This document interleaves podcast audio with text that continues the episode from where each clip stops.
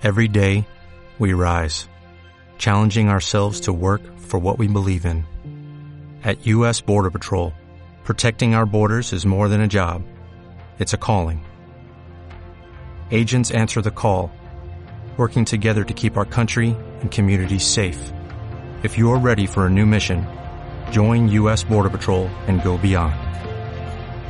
Learn more at cbp.gov/careers. El programa no refleja la posición de la Universidad Pontificia Bolivariana ni de Estación V. Universidad Pontificia Bolivariana, institución sujeta a inspección y vigilancia por el Ministerio de Educación Nacional.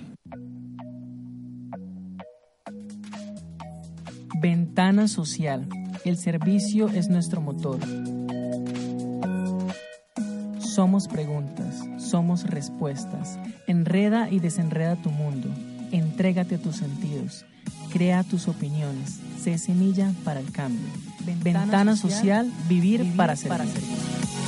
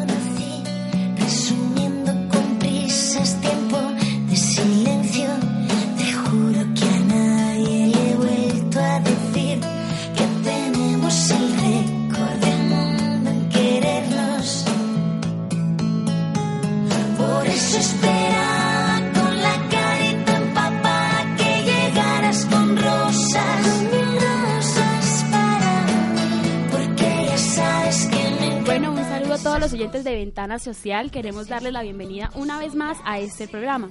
Mi nombre es Pamela Álvarez y quiero darle la bienvenida amena a quienes nos acompañan hoy, el ingeniero Rodrigo Suárez. Muy buenas tardes, Pamela. Eh, bueno, para todos los radioyentes, eh, muy buenas tardes y nuevamente reiniciando las actividades del programa. Ya estamos completando nuestro décimo año de emisión y pues aquí dispuestos a responder y asesorar en las preguntas de acuerdo a las funcionamiento que tiene nuestro centro. También nos encontramos con el profesor eh, Gustavo Quintero, quien también nos va a acompañar en este programa. Hola, don Gustavo, ¿cómo está? Don Gustavo, me dijeron, eso ya es algo importante. El tigre. Mi estimado oyente, muy buenas tardes, de verdad qué rico volver a estar aquí con todos ustedes. Llevamos ya, como dijo Rodrigo, hace más ya de 10 años en este proceso y pues contamos con una niña por demás muy bonita también este semestre. Saludamos a nuestra Johannis que ya no está con nosotros, pero estamos muy, muy bien acompañados. Muchas gracias. Bueno, y también nos encontramos con el director de Consultorio Jurídico y Centro de Conciliación, Guillermo Pavón. Hola, Guillermo, ¿cómo estás? Hola Pamela, buenas tardes. Muchas gracias por esta maravillosa invitación. Me alegra mucho hacer parte de este importante programa y poder compartir con ustedes y con los radioyentes eh, una temática tan importante. Bueno, eh, queremos recordarles que este programa es del Centro de Proyección Social de la Universidad Pontificia Bolivariana de, la sede de Bucaramanga. Y bueno, en el día de hoy vamos a tocar un tema central. Primero queremos hablarles sobre el Centro de Proyección Social y qué es lo que se hace ahí. Para eso, Rodrigo está con nosotros, quien es el que nos va a comentar qué es lo que se hace. Bueno, el Centro de Proyección Social desde sus inicios tuvo como misión institucional el poder compartir con la ciudadanía, como la comunidad de Piedecuesta inicialmente, el permitirnos formar profesionales en las diferentes áreas de la universidad. De ahí nuestros primeros trabajos fueron ne- netamente en el área de la psicología, posteriormente el área del derecho, que también este año está completando también un tiempo bastante considerable, 11 años. Y eh, de ahí en adelante llegaron a participar con nosotros otra serie de facultades de las cuales han desarrollado proyectos y así como los desarrollan se van cambiando, se van modernizando de acuerdo a las necesidades y a las problemáticas que se presenten. No obstante, el centro desde sus inicios ha tenido un convenio con el Servicio Nacional de Aprendizaje en el cual hacemos la parte netamente logística, para que el SENA con sus eh, instructores y docentes estén haciendo lo que es formación a la comunidad, no solamente de Piedecuesta, sino del área metropolitana que quiera ir a trabajar o a hacer su formación allá en Piedecuesta. Bueno, y bueno, las personas a las cuales se puede atender allá en el centro, ¿es eh, ¿solamente son ciertos estratos o es toda la comunidad? Básicamente en este momento y desde su formación, el centro ha trabajado para las comunidades 1 y 2 y en algunos casos el estrato 3. En este momento nos hemos unido también con la proyección que está haciendo el Centro de Conciliación y el Consultorio Jurídico de atender hasta estrato, estrato 3. Simplemente las personas tienen que presentar un recibo de un servicio público y su CISBEN, porque nos garantiza que verdaderamente le estamos dando el servicio a las personas que lo necesitan y no a personas que tengan la capacidad de pagar un servicio o que puedan hacer otro tipo de actividad o que la CPS los esté favoreciendo. Bueno, como sabemos, pues el Centro de Proyección Social trabaja pues también dos temas, que son dos ejes centrales, los cuales son la parte psicológica y la parte jurídica. Eh, Gustavo, en la parte, en la parte psicológica, ¿qué es lo que más o menos se maneja ahí? Bueno, aquí hay algo muy importante. Me sorprendieron tomando una pastillita para las agrieras, ya es por la edad. Sí. La parte psicológica es fundamental porque va unida a toda la proyección de los colegios. Entonces, todo, todo lo que tiene que ver con colegios, con población de familia, con población de estudiantes, los maestros remiten al centro de proyección social. Ya hoy por hoy, como pues después de 13 años nos hemos dado a conocer un poquito más, ya hay muchas familias que van, saben que el centro de proyección queda en la carrera octava, número 637 entonces ya sencillamente acuden al centro de proyección, como decía Rodrigo, con su CISBEN o con, sus papeles y el, centro de proyección los acoge gratamente. Es importante porque de una u otra manera va unido mucho con derecho. Hay momentos en que hay casos que hemos tenido que atender y obviamente tenemos que ayudarnos con esa facultad de derecho que ahorita Guillermo va a explicar más ese punto. Pero la situación se complejiza ratico por los esquemas mentales que manejamos parece ser que manejamos unos niveles de violencia, de agresión, de conflicto bastante fuertes en ocasiones, no siempre, en ocasiones. Entonces se hace muy importante eso, a la vez con la ayuda de todo el proceso de formación humanística. Ah, bueno, eso es interesante que toda la comunidad pues sepa qué es lo que se hace en este centro de proyección que está pues puesto para la comunidad. Eh, bueno, nos dirigimos a las calles de Piedecuesta, a preguntarle a la gente si sabía qué es, eh, sé que es un consultorio jurídico y un centro de conciliación y esto fue lo que nos comentaron. Opina, habla y comenta porque en Ventana Social tu opinión cuenta.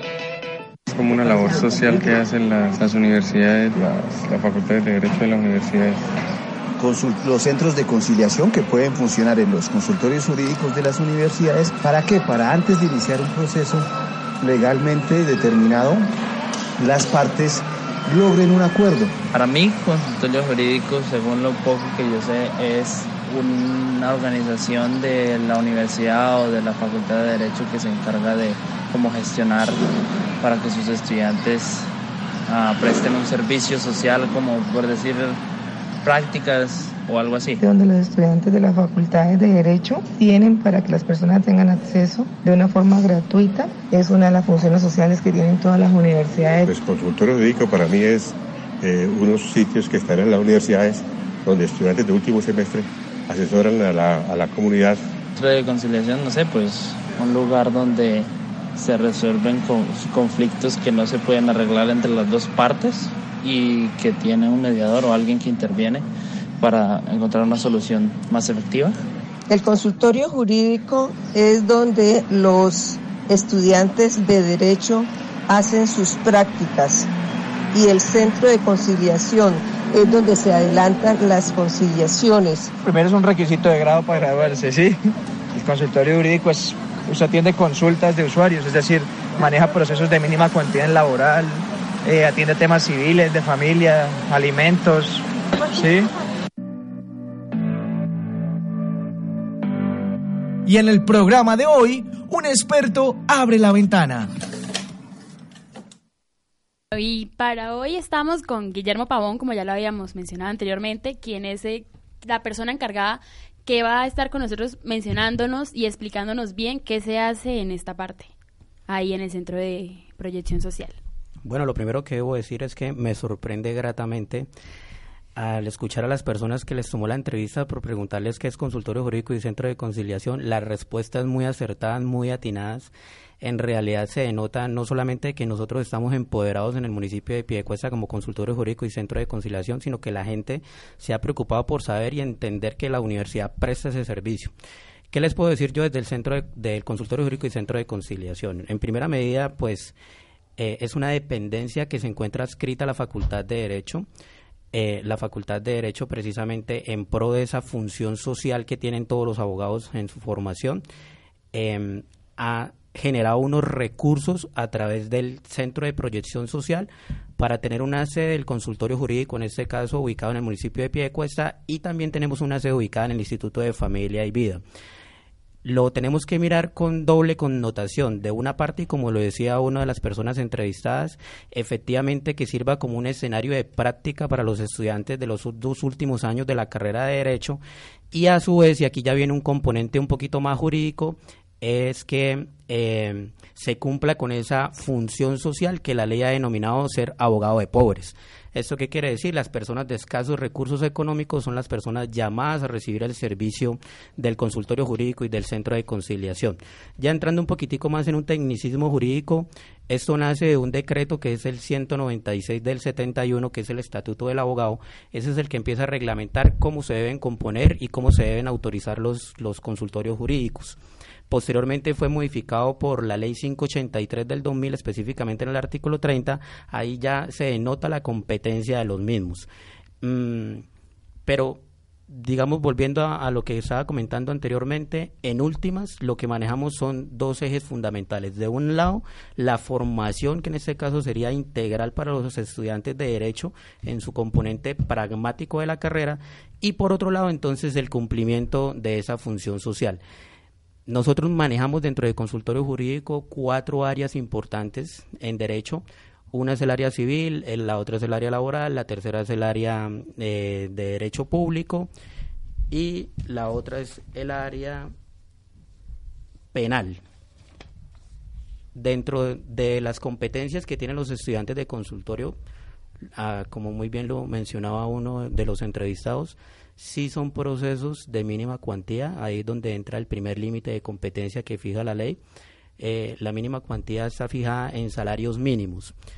Eh, dentro del área del, del, derecho civil, nosotros tenemos competencia frente a los juzgados civiles municipales para los procesos de única instancia. También manejamos los procesos ejecutivos singulares de mínima cuantía, los procesos abreviados de restitución de inmueble arrendado, eh, los procesos verbales sumarios que son muy importantes y eso es casi que uno de los asuntos que más llegan a consultorio jurídico en cuanto a la fijación, exoneración, disminución de la cuota alimentaria, que eso es competencia de los jueces de familia, pero como estamos ubicados en pie cuesta, ya la, la competencia de los jueces son promiscuos, es decir, que ellos conocen de todo y en esta área en específico conocerían de dentro del civil de, la, de los alimentos, también está el proceso ejecutivo de alimentos y unos procesos también muy puntuales que también se manejan muchísimo en el consultorio, sobre todo en las veredas aledañas al municipio de Piedecuesta, donde se presentan eh, conflictos que se suscitan entre los propietarios o poseedores, que es la perturbación a la posesión material de un bien inmueble, la perturbación a la tenencia y la perturbación a la servidumbre.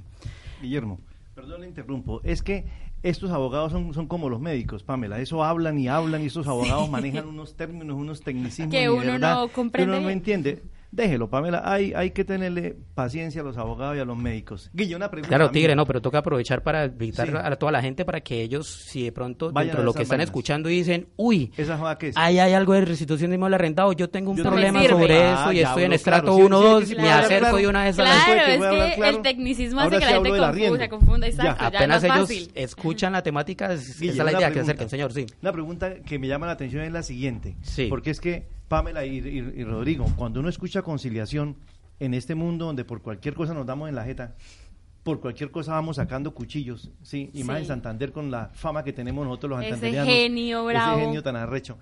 Guille, ¿cómo hacen ustedes en ese centro de proyección social, en esas mesas de conciliación, para que la gente no se agarre la greña, mano, porque es que es difícil. Toca escucharlos. Toca esculcarlos antes de entrar.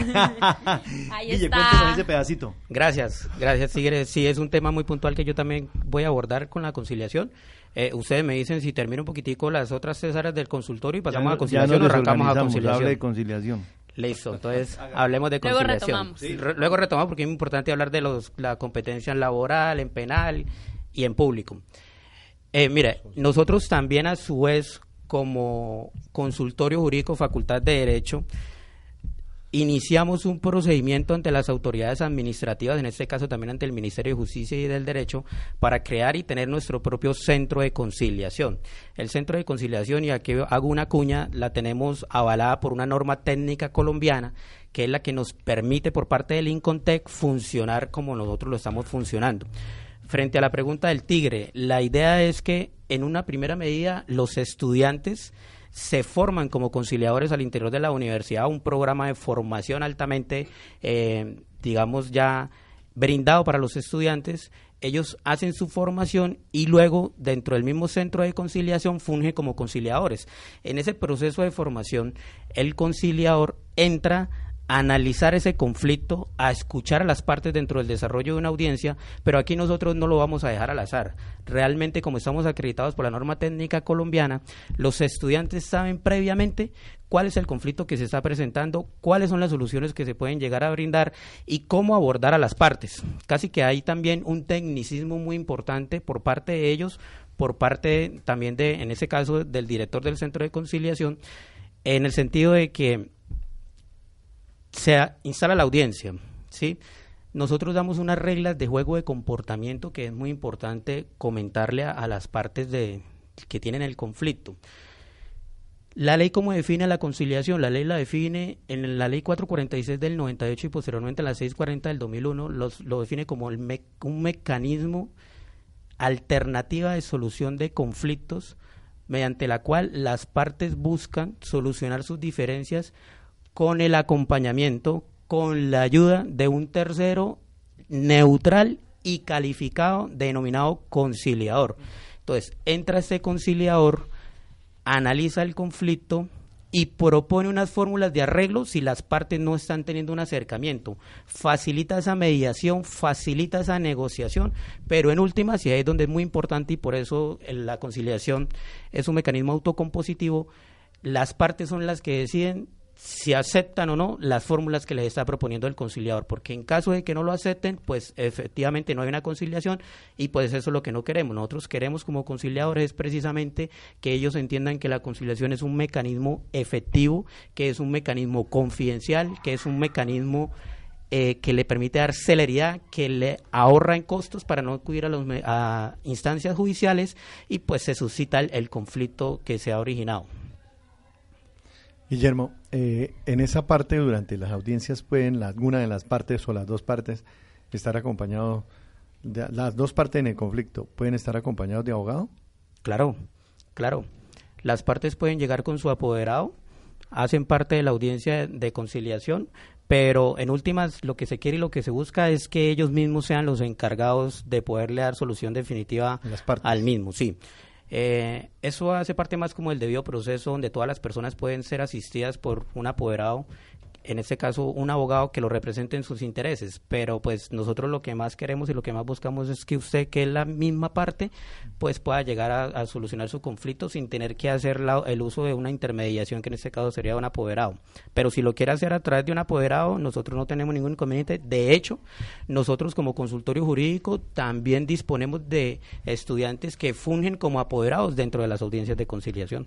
Pero Guillermo, un punto importante sería saber, para que nuestros oyentes pues sepan de los temas que se manejan en conciliación, cuáles son los temas más recurrentes que hay en ese tipo de conciliación, más o menos los temas, los casos, las peleas que se dan, etcétera, etcétera, para, para saber, porque uno habla de conciliación, pero ¿sobre qué vamos a conciliar? O, so- en este caso en Piedecuesta, ¿sobre qué más concilian nuestros queridos garroteros? Sí, bueno, mira, desde el punto de vista legal, la idea es que todo lo que sea, eh, digamos, susceptible de transar eh, y de conciliar, pues efectivamente el centro de conciliación puede abocar competencia. Lo que son los derechos eh, inciertos y discutibles son los que son susceptibles de, conciliación. Pero para responderle su pregunta puntual, los trámites que nosotros más asesoramos allá y que más, eh, bueno, asesoramos desde el consultorio jurídico y que más resolvemos dentro de las audiencias de conciliación son los temas, por ejemplo, contratos de arrendamiento. Toda esa infinidad de conflictos que se puedan presentar entre un arrendador y un arrendatario son susceptibles de conciliación y son temas que se llevan a cabo casi que todos los días eh, dentro de las audiencias de conciliación programadas por nuestro centro de conciliación. Diferencias que se puedan presentar en los contratos de compraventa también es muy común, eh, contratos de mutuo, que son los contratos de préstamos, también mm, el cobros de títulos valores, letras, pagarés, cheques. Alimentos alimentos también. Eh, también es un tema que, que, se maneja mucho dentro de las audiencias de conciliación, la indemnización integral de perjuicios, bien sea por una acción penal que esté en curso o derivadas, por ejemplo, un accidente de tránsito, la, los problemas de sociedades comerciales y conflictos derivados de las uniones de hecho. Guille, para que nos quede un poquito más claro, ¿Cuál es la diferencia entre esa atención psicológica al consultorio y la conciliación específicamente? Porque yo puedo decir, bueno, yo voy a conciliar, pero no es que usted no ha ido a tal lado, usted no ha ido a la comisaría, usted no ha ido a la permanencia de policía. Entonces uno a veces como, como parroquiano que soy yo, uno dice, bueno, pero ¿qué hago primero? ¿Concilio? Ya nos dimos en la jeta en la calle, vamos a conciliar, colocamos el caso, nos vamos a la policía, vamos a la comisaría de familia. Ayúdenos con eso, Guillermo. ¿Cómo es ese proceso? Sí, bueno, mira. Ya hablándolo en temas conciliatorios muy propiamente dicho, mm, las comisarías de familia, por competencias legales, ellos sí tienen unas facultades, por ejemplo, de imponer medidas provisionales que no podemos hacer nosotros como centro de conciliación. Mm, también si se acude a, no sé, se interpone la denuncia ante la fiscalía por lo que usted acaba de decir, hubo ya una agresión entre la pareja mm, y ellos de todas maneras quieren conciliar sobre lo que se ha presentado, se puede hacer dentro del centro de conciliación y posterior a eso se avala ya ante el funcionario que en este caso podría llegar a ser el fiscal o podría llegar a ser el juez de conocimiento donde las partes precisamente le han dado fin a ese litigio. O sea, Guillermo, esto, es muy serio porque uno dice, la gente dice, esos son, son chinos allá practicantes. Es eso iba yo, son practicantes, son estudiantes, la gente tiene la duda como, ¿será que sí me van a poder ayudar en este proceso? A eso es lo que yo pues también quiero entrar y es cómo es la preparación, aparte de ellos haber estudiado su carrera de derecho, cómo, quién los apoya en ese proceso. Es una pregunta que me imagino que los oyentes también se harán. Claro, sí, es muy importante esa pregunta, porque como les decía al principio, Primero, los estudiantes tienen un proceso de formación como conciliadores. De hecho, nosotros como universidad hacemos un acto protocolario muy diciente y los graduamos a ellos como conciliadores. Ese tema lo empiezan a cursar en séptimo semestre para que en octavo, noveno y décimo ya aparezcan como conciliadores registrados ante el Ministerio de Justicia y del Derecho y se presenten a las audiencias. Dentro de esa parte de formación viene también un componente práctico. ¿Cuál es ese componente práctico? Ellos asisten a las audiencias de conciliación como observadores para que sepan cómo es el desarrollo de una audiencia, cuál es el papel del conciliador, de qué forma ellos se pueden prepararse y pueden abordar eh, el conflicto para que posteriormente ahora ellos mismos sean los que funjan como conciliadores. También es importante reseñar que eh, nuestro centro de conciliación cuenta con un asesor que es un abogado ya graduado, formado en conciliación, quien entra y acompaña en todo momento durante el desarrollo de la audiencia a nuestros estudiantes conciliadores y también en mi cabeza como director del centro de conciliación yo eventualmente entro y los acompaño en el desarrollo de las audiencias, o sea, los estudiantes realmente, aun cuando ya están capacitados como conciliadores, ya tienen la formación de conciliadores, han agotado esa fase práctica de la conciliación, igual están acompañados, porque como yo siempre lo he manifestado en muchos escenarios, tanto académicos como no académicos, nosotros ahí, y ahí le respondo una también de las preguntas al tigre, nosotros ahí no jugamos a ser abogados, nosotros realmente somos abogados, tenemos conflictos reales y tenemos que darles soluciones reales y soluciones efectivas y para eso la Facultad de Derecho se encuentra ampliamente capacitada a través del personal profesional, administrativo, profesorado y con el estudiantado. Guille, una pregunta. Pame y yo tenemos un problema como pareja Ya quise usted tener un esposo de esto. Dice, obvio, Eso ya. sí, eso sí. Entonces tenemos- tuvimos un problema que nos dimos en la jeta, que peleamos, que salimos a la calle, nos mechoneamos y demás, y nos damos en la jeta parejo, borracho o no borrachos. Vamos al centro de conciliación. Entonces yo voy con mi hija, ella va conmigo, en el centro de conciliación nos miramos, yo le digo, no, yo la quiero, Pame. Pame me dice, no, yo a usted también lo quiero y lo deseo, mi tigre, que se te... Hagamos aquí el... sí, el A ver, proceso. la- la Sí, representación. A ver, empieza. Entonces, no, yo le puedo decir, no, do- mi doctor, yo quiero a esta vieja, ¿sí o no? Yo también, pero es que Pero es, que a veces- complicado. pero a veces me la hace arrechar y me toca darle en la jeta. Entonces ella me dice, pues usted también tiene mozas y demás. Llegamos a la conciliación.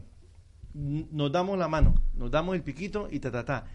¿Qué pasa si al mes volvemos? Se repite la historia. Se repite la historia, Guille. Sí, bueno, ahí... Porque tampoco, perdón, tampoco pueden coger la conciliación como un lavamanos. Eso Sí. es serio. Sí, no, usted acaba de hacer dos precisiones muy importantes. Eh, por un lado, se está presentando mucho hoy día el, delito de violencia intrafamiliar. Ese delito de violencia intrafamiliar no es conciliable porque... ¿Ya no? Sí, porque realmente eh, ese, ese componente de la violencia ya tiene que pasar a un campo del delito y hay que darle Ah, el tratamiento como delito y tendrá que suscitarse ese conflicto ya ante el juez y ante la, el fiscal. Un tema mucho más complicado. Sí, pero respondiéndole a la otra pregunta, em, la conciliación tiene unos efectos que le voy a explicar. El acuerdo conciliatorio hace tránsito a cosa juzgada y el acta de conciliación presta mérito ejecutivo. ¿Eso qué quiere decir? Me perdí, sí, yo quedé perdidísima. español, Eso quiere decir que las partes cuando llegan a un acuerdo, no pongamos el ejemplo del maltrato y la No, agresión por lo que les acabo de explicar, sino por el arriendo. Entonces el tigre le debe a Pamela 500 mil pesos producto del canon de arrendamiento que Pamela en calidad de arrendataria no le ha querido reconocer al tigre. Entonces ese día llegan a un acuerdo y dice Pamela, listo tigre, yo le pago los 500 mil pesos el día 15 de julio del año 2019. Quiere decir que hubo un acuerdo conciliatorio, hizo tránsito a cosa juzgada, eso quiere decir que ese acuerdo, eso que se debatió en- dentro del desarrollo de la audiencia de conciliación, no puede ser objeto de nuevo debate en otra instancia y mucho menos judicial, porque ya ustedes llegaron a un acuerdo sobre esos hechos que quedaron plasmados en ese acuerdo conciliatorio. Por eso se dice que hace tránsito cosa juzgada. ¿Y qué quiere decir que presta mérito ejecutivo? Entonces, esa acta de conciliación, donde Pamela le dijo al tigre, yo le voy a pagar eh, el 15 de julio los 500 mil pesos, se llegó el día 16 de julio y Pamela no le pagó los 500 mil pesos, ahora sí, el tigre puede iniciar un proceso ejecutivo por contener una obligación clara, expresa y exigible encaminada a pagar los 500 mil que no los pagó, inicia el proceso judicial ante el juez porque no le pagó los 500 mil pesos del canon de arrendamiento. oyentes, eso quiere decir que no tomemos estas reuniones de conciliación como jijijaja, eso vamos De y eso es la universidad sí. y eso allá es un consultorio de mentiras. No, esto es delicadísimo. Esto es delicado y muy serio. Presta atención, que la buena información está aquí, con nosotros, en Ventana Social. Claro, o sea, ya tocando el ya tocando el tema, pues por lo menos del hecho de violencia, de violencia intrafamiliar es un tema mucho más delicado porque no tiene conciliación, mientras que otros sí, pero bueno, eh, continuando con el tema, eh, retomamos la de centro, eh, centro jurídico, que faltaba, jurídico. consultorio jurídico, perdón, eh, que faltaba explicar otras tres, ¿cuáles eran esas tres, eh, Guillermo? Bueno, les alcancé a explicar eh, lo que es lo concerniente al área civil. Vamos a hablar un poquitico lo que nosotros hacemos en el área laboral. Específicamente ahí emitimos unos conceptos laborales, unas liquidaciones laborales. Eh, se adelantan unos procesos laborales en única instancia y los procesos laborales en primera instancia siempre que no supere la cuantía de los 20 salarios mínimos legales mensuales vigentes. También presentamos unos, unas actuaciones y recursos en materia de seguridad social. Frente al tema del derecho penal, nosotros somos competentes, según lo fijado por la norma, en los trámites que adelantan los jueces municipales, eh, los jueces promiscuos también, los trámites que adelantan los fiscales eh, que se encuentran delegados ante los jueces municipales, ante los jueces promiscuos. También adelantamos todo lo que tiene que ver con autoridades de policía, representación de víctimas en los procesos penales y la interposición de denuncias penales. Y en el área de derecho público emitimos conceptos jurídicos, derechos de petición. Yo les pregunto, ¿ustedes saben qué es un derecho de petición? Pues le cuento que no lo tengo ni muy claro. Explíquenlo, por favor, Guille. Bueno, desde el artículo 23 de nuestra Constitución Política, que es nuestra Carta Magna, se habla y se dice que todas las personas tienen derecho a solicitarle a las autoridades eh, hacerle elevar una petición respetuosa. El derecho de petición entonces es un mecanismo a través del cual las personas pueden acudir ante esas autoridades y o particulares para eh, hacer una petición de interés particular, de interés general, una petición de información, una petición de consulta. Hay unos términos muy puntuales. Cuando la petición es de interés particular o general, las autoridades tienen 15 días hábiles para darle una respuesta. Un ejemplo, Guille, por favor, de esa particular. Sí, por ejemplo, eh, no le quieren hacer un procedimiento que sí le cubre eh, el POS, no le quieren adelantar e-, ese procedimiento, entonces usted interpone un derecho de petición. Digamos que es un, procedimiento no, no, no tan gravoso porque cuando es un procedimiento ya muy delicado puede proceder la, la tutela sin que se inicie el derecho de petición. ¿Cuál es la diferencia? los derechos, la tutela es para precisamente cuando la persona se encuentra inmersa en una violación una posible violación de un derecho fundamental, de un derecho fundamental o un derecho que aun cuando no es fundamental por conexidad sí abarcaría un derecho fundamental. Entonces, Volviendo al tema de las peticiones, las peticiones se dividen en tres, que son las de interés particular general, 15 días tienen las autoridades para contestar, las derechos de petición de información, que son 10 días para la contestación, y los derechos de petición de consulta, que son 30 días para que ellos lean una respuesta. Esa respuesta no es una respuesta cualquiera, esa respuesta tiene que ser una respuesta de fondo, congruente y oportuna frente a la petición establecida. Lo otro que manejamos en el derecho público es la acción de tutela, que era como les estaba adelantando ahorita con la intervención del Tigre. Eh, esta acción de tutela, la norma misma la define como un mecanismo judicial para buscar la protección de esos derechos fundamentales de las personas eh, que se encuentran vulnerados o en posible amenaza de vulneración. Entonces ahí entraría también el mecanismo judicial de la tutela para amparar ese tipo de derechos. Lo otro que manejamos ahí también son las investigaciones fiscales, que eso sí propiamente lo ha dicho la ley 583 del 2000. Mm, todo lo que tiene que ver con competencia de las contralorías distritales, municipales, departamentales y la Contraloría de, eh, de la República. También adelantamos procesos disciplinarios, que los estudiantes fungen como defensores en estos procesos disciplinarios que adelanta la Procuraduría de las Personerías. Eh, eventualmente podríamos también hacer uso de una acción popular, que son ya, a diferencia de la tutela, es cuando se están vulnerando derechos colectivos o intereses colectivos, que ya es más a nivel comunitario. También manejamos mucho la solicitud de revocatoria directa y la interposición de recursos, que entre otros, pues los recursos son de, de apelación, de reposición y de queja ante las autoridades. yo tengo una pregunta que es la siguiente, y hablábamos con Pamela hace un ratico esto. Decíamos, cuando uno va, Pamela, a esas, a esas, no, no, no, no esto es la conciliación, al otro, el consultorio jurídico, uno va con la idea de que uno tiene la razón uno muchas veces dice, no es que yo estoy enfermo de esto, doctor. Y yo, y es casi probable que uno quiera ser de, de, médico en ese momento. ¿Cómo maneja la universidad, cómo manejan nuestros estudiantes ese caso donde el, estudiante le está diciendo al, al, al, paciente, al cliente, le está diciendo, no señora, no señor, por ¿Cómo maneja la terquedad? Esa joda. O sea, ¿cómo, cómo hacen ustedes porque es que va gente como yo, del pueblo, del común, va gente común y corriente, y uno quiere tener la razón. Entonces uno escucha muchas veces como esas discusiones de la gente acalorada y que, ah, esto no sirve para nada, este consultorio y nada es lo mismo, porque no me dan la razón. Entonces, ¿cómo, cómo es ese proceso terapéutico, diría yo, con ese cliente que está ahí terco, que quiere que la ley esté bajo el sobaco de él? Sí, eso es el pan de cada día dentro del consultorio jurídico precisamente los usuarios en primera instancia pues Y yo se lo digo mucho a los estudiantes, eh, los usuarios que llegan a buscar nuestros servicios, pues es gente precisamente con conflictos, es gente con un problema.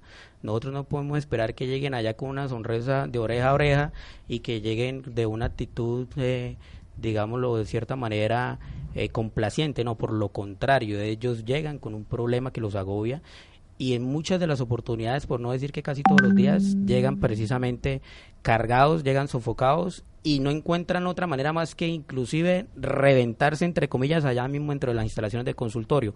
Para eso, los estudiantes, los asesores y el director nos encontramos altamente capacitados, sobre todo cuando vamos a hablar de conciliación, por lo que yo les decía, los conciliadores ya están preparados para recibir a las partes en conflicto y tienen que ser muy profesionales para lograr transformar ese conflicto, para lograr de una parte dejar que ellos se desahoguen, se digan lo que se tengan que decir, siempre bajo las normas del respeto. Y de otro lado, aprovecha el conciliador ahora sí para buscar un punto en medio, un punto medio que permita ese acercamiento para al final lograr un acuerdo conciliatorio. Bueno, pues los oyentes han podido oír muy bien de qué se trata este tema. Eh, lastimosamente ese programa se acabó, llegó a su fin hoy. Las cosas buenas se terminan rápido. Sí, eso el tema, cuando es interesante, eso pasa y pasa. Sin embargo, queremos recordarle a los oyentes que tenemos un correo en el cual nos pueden enviar las preguntas que tengan sobre el programa que han oído hoy y el cual es ventana social cps arroba, arroba gmail.com. Sí, como ya lo oyeron, es ventana social cps.gmail.com. Ahí nos pueden enviar las preguntas que tengan sobre este tema, sobre cómo se les puede prestar el servicio, qué es lo que se hace. Cualquier recomendación también están disponibles para poder enviarla ahí. Entonces, pues igual, muchas gracias a ustedes, oyentes, por estar hoy con nosotros. Los esperamos el próximo martes a la misma hora. Y bueno, despídanse de los oyentes. Muchas gracias por esta maravillosa invitación. Espero seguirlos acompañando. Bueno, para todos los oyentes, eh, estamos abiertos para atenderlos en nuestro Centro de Previsión Social, Su Santidad Papa Francisco, en pie cuesta en la carrera octava, número 637. Es un solo centro que no solamente está de servicio para la comunidad de Piecuesta, sino Girón, Florida Blanca y el área metropolitana. Inclusive en algunos tiempos pasados hemos recibido eh, visita de usuarios desde municipios como El Socorro, de, San Gil y en algún caso está el municipio de Vélez. Mis estimados oyentes, muchas gracias por la atención y ahí estaremos pendientes para una próxima oportunidad. Una feliz tarde. I've been looking under rocks and breaking locks. Just trying to find you. I've been like a maniac, insomniac. Five steps behind you. Tell them other girls they can hit the exit check, please. Cause I finally found a girl of my dreams. Much more than a Grammy Award. That's how much you mean to me. O'Reilly Auto Parts puede ayudarte a encontrar un taller mecánico cerca de ti. Para más información, llama a tu tienda O'Reilly Auto Parts o visita oreillyauto.com. Oh, oh, Auto Parts.